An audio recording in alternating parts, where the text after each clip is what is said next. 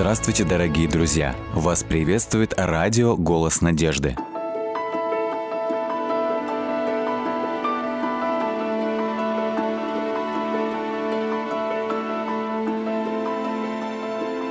Предисловие.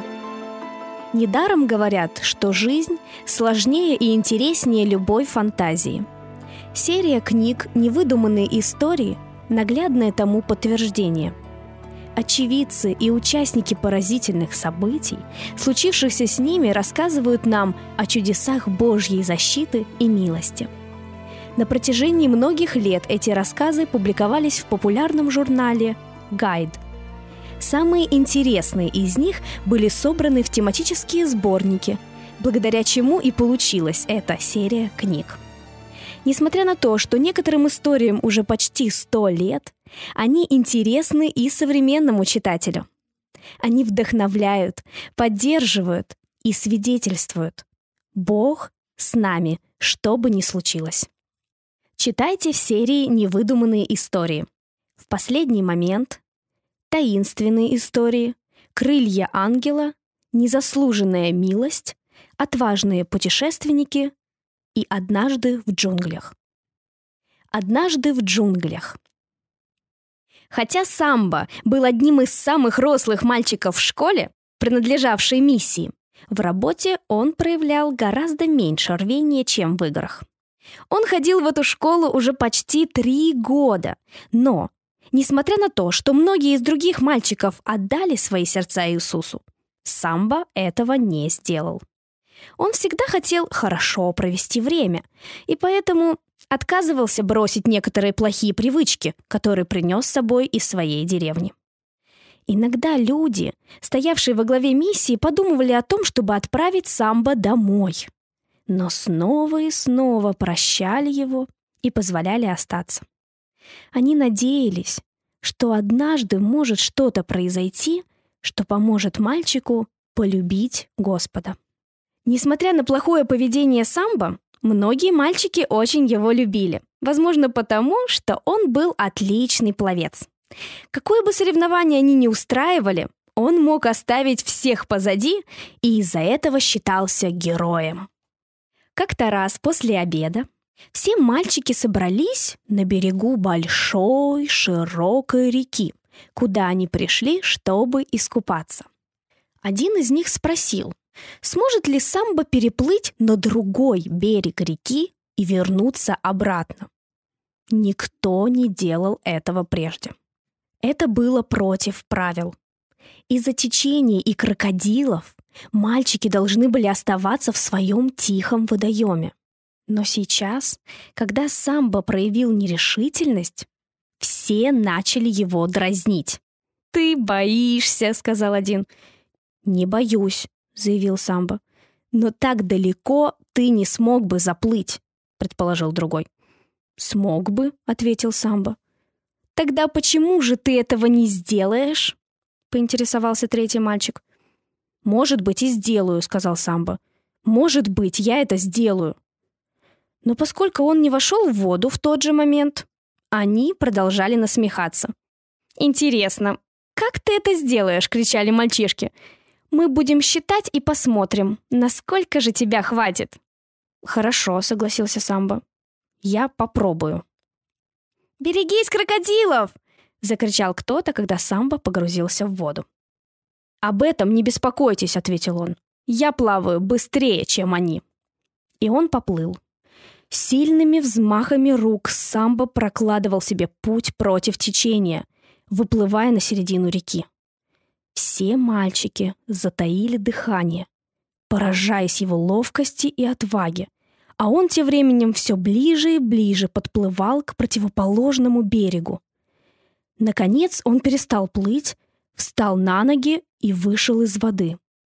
Увидев это, все мальчики захлопали в ладоши, крича «Молодец, Самбо!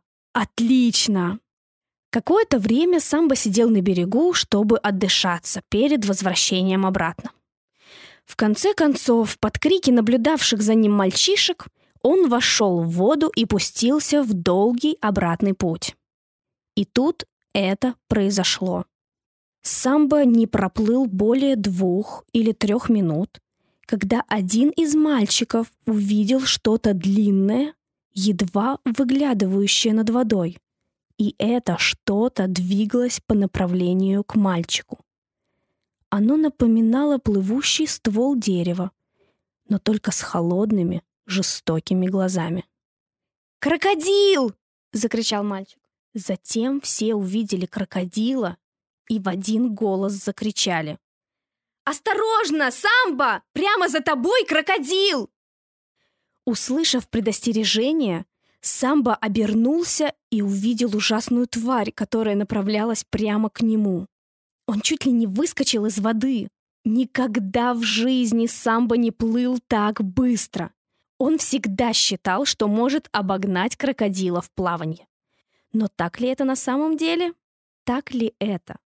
Остальные в ужасе наблюдали за этой жуткой гонкой. Какое-то время казалось, что самбо может победить. Он двигался вперед невероятно быстро. Но ни один мальчик на свете не мог бы долго продержаться в таком темпе. Постепенно расстояние между ним начало уменьшаться, и крокодил подплывал все ближе и ближе. Вдруг раздался всплеск, щелчок, и бедный самбо исчез. С дикими воплями ужаса мальчики бросились бежать обратно в миссию. Когда директор миссии услышал эту историю, он сразу же выслал поисковые группы. «Крокодилы», — объяснил он, — «не едят свою жертву сразу же, как поймают. Они ее прячут, а едят потом, когда проголодаются. У нас лишь один шанс из ста, что самбо все еще может быть жив. Итак, поисковые группы начали работу, прочесывая каждый ярд обоих берегов реки, идя и вверх, и вниз по течению. Тем временем самбо, которого крокодил утащил под воду, потерял сознание. Затем в узком заливе, скрытом кустарником, крокодил закопал его в грязь, покрыв прутьями и камнями. К счастью, голова мальчика осталась над водой. Когда Самбо пришел в себя, он понял, что находится в логове крокодила. Он был готов закричать от страха, но именно в этот момент мальчик вспомнил то, чему его учили в школе миссии. Он подумал об Иисусе. «Иисус», — плакал Самбо, — «спаси меня от крокодила. Пожалуйста». Спаси меня от крокодила, я всегда буду твоим мальчиком. Сквозь слезы и прочитания он вдруг услышал чьи-то шаги. Вскоре Самбо уже видел лица некоторых людей из миссии, которые разыскивали его. Они быстро расчистили прутья и камни, положили мальчика на носилки и отнесли в больницу миссии. Теперь Самбо ходит на костылях, потому что крокодил повредил ему ногу но он как будто бы не обращает на это внимания. Его лицо светится радостью. Он один из самых замечательных христиан, которых вы могли бы повстречать.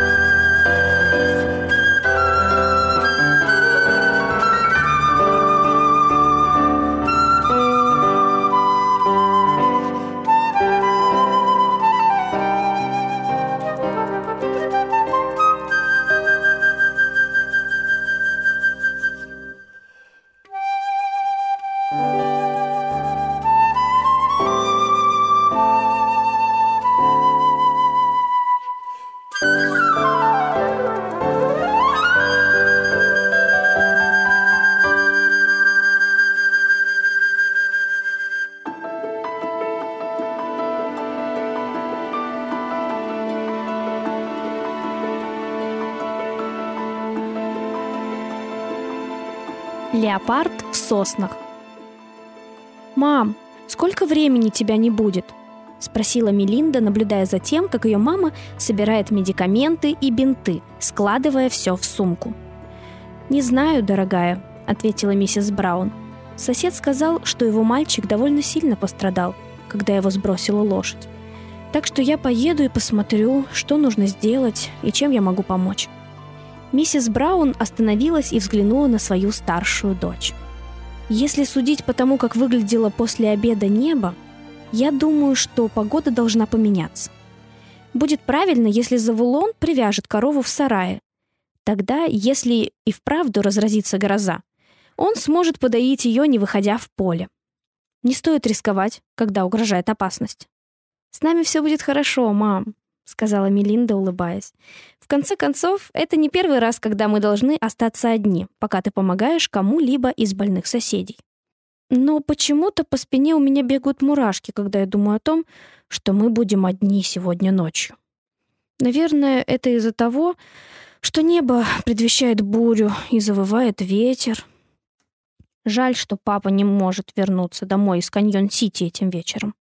Мне тоже хотелось бы, чтобы он вернулся, дорогая. Мама обняла Мелинду и поцеловала в щеку. Но ты же знаешь, что каждую осень на это долгое путешествие у него уходит почти неделя. Мелинда открыла дверь, и в хижину вместе с порывом ветра влетел Завулон. «Лошадка оседлана!» — выдохнул он. «Теперь лучше отправляться в путь, мама. Судя по всему, непременно разразится буря». Миссис Браун взобралась на лошадь и сказала. «Сынок, следи за очагом, чтобы он не погас.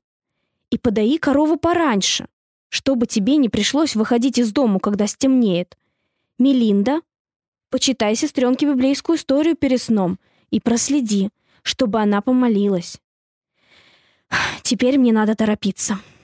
В горах очень быстро темнеет. Мелинда и Завулон стояли в дверях, наблюдая за мамой, пока ее лошадь не повернула к окруженной ивами речке.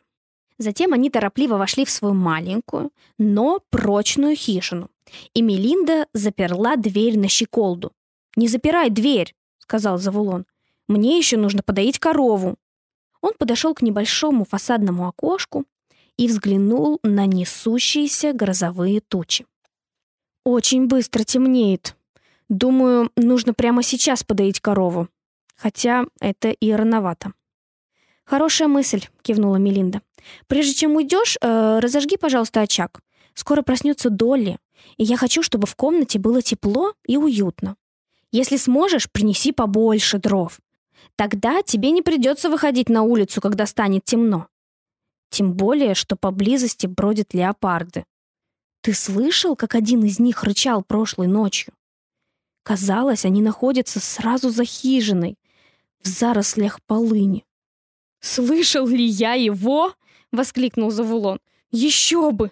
Именно поэтому я собираюсь подоить корову пораньше сегодня вечером». Сосед предупреждал, что один леопард ранен, а такие животные особенно опасны, сказала Мелинда. Ее щеки порозовели от исходящего от камина тепла. «О, Долли проснулась!» Завулон взял блестящий желтый подойник и торопливо вышел на улицу, где постепенно угасал после полуденный свет. Он быстро взглянул вниз в узкое горное ущелье, надеясь увидеть гладкие бело-рыжие бока старой коровы. Но увидел он лишь покачивающиеся сосны которые росли вдоль горного ручья, протекающего мимо их хижины и несущего вниз с крутого горного склона. «Ромашка! Ромашка!» — звал он. Но увидел он лишь покачивающиеся сосны, которые росли вдоль горного ручья, протекающего мимо их хижины и несущегося вниз с крутого горного склона. «Ромашка!» «Ромашка!» — звал он. Мальчик сложил свои сильные обветренные ладони чашечкой и, поднеся к губам, стал звать, крича то в одну, то в другую сторону. Он вслушивался. стараясь услышать смирный отклик коровы.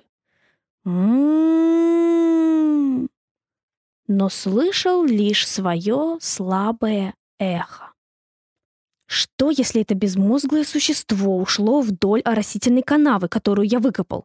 Пробормотал он сам себе.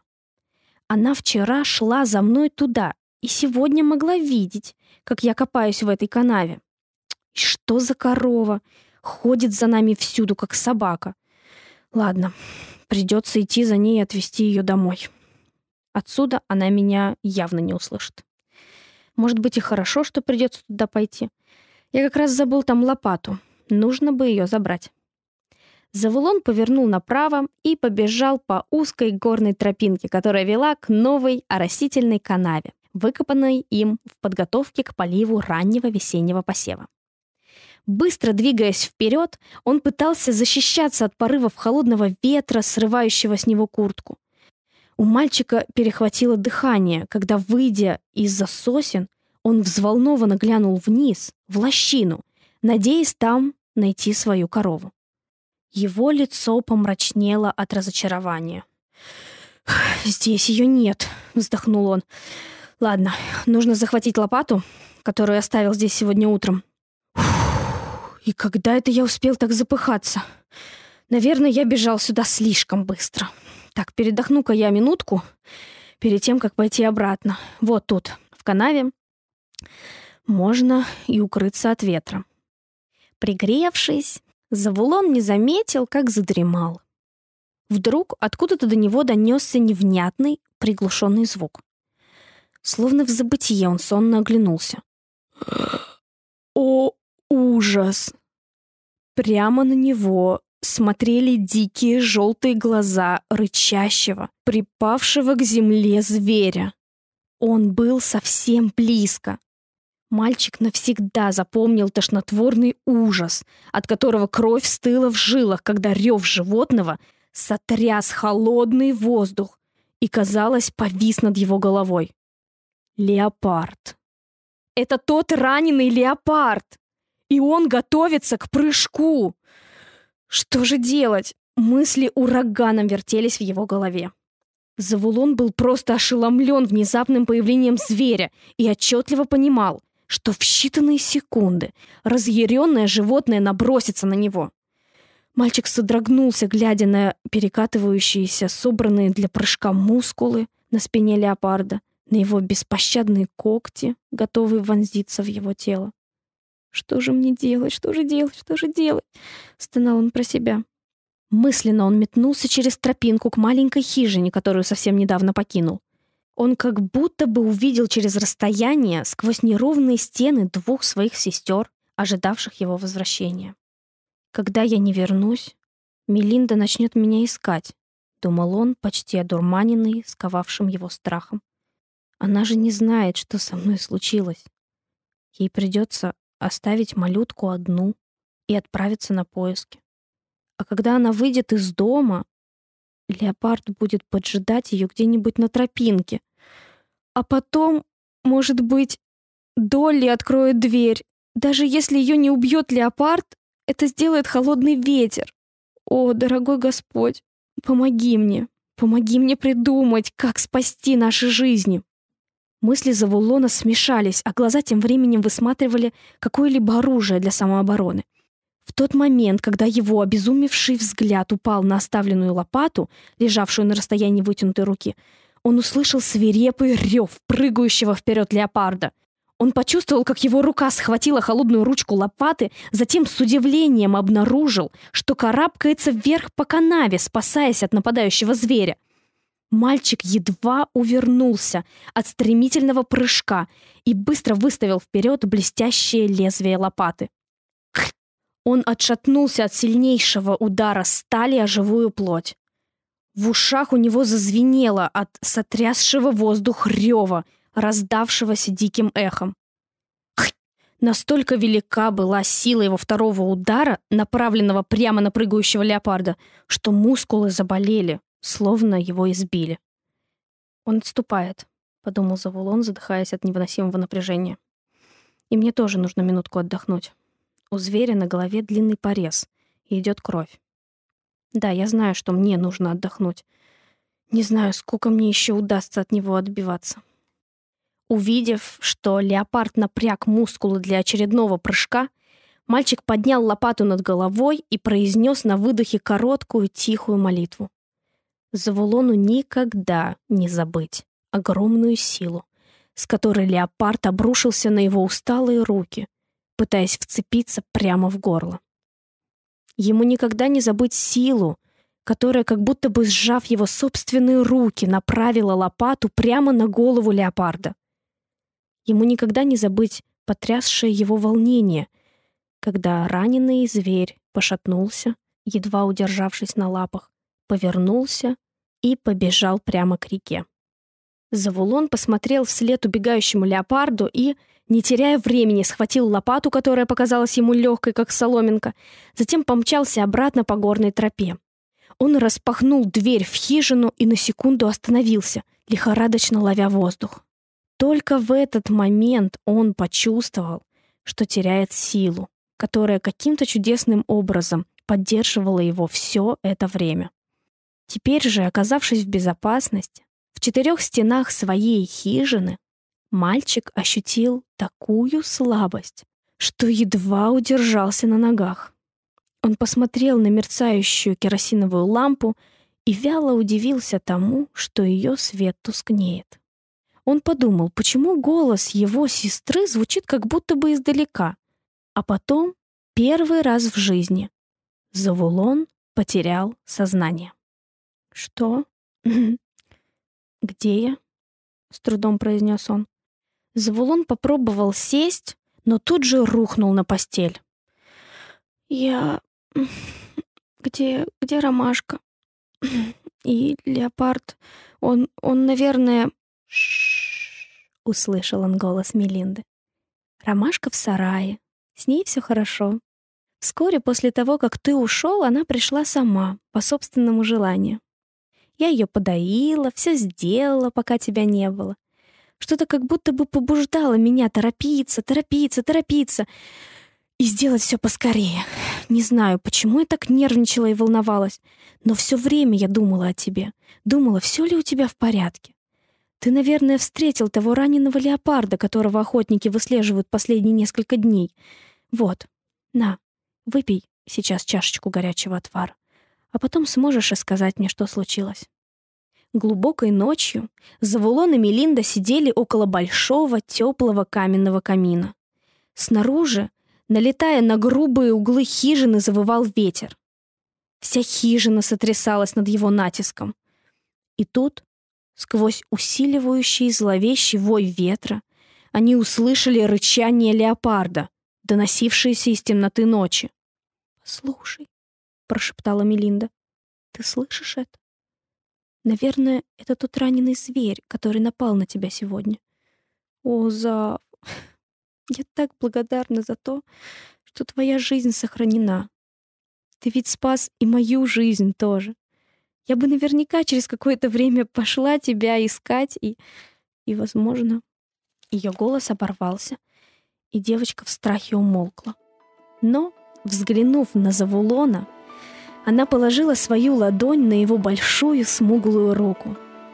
«Мелинда, мы всегда должны помнить о том, что Бог действительно отвечает на наши молитвы. Я никогда не смог бы справиться с тем леопардом своими силами».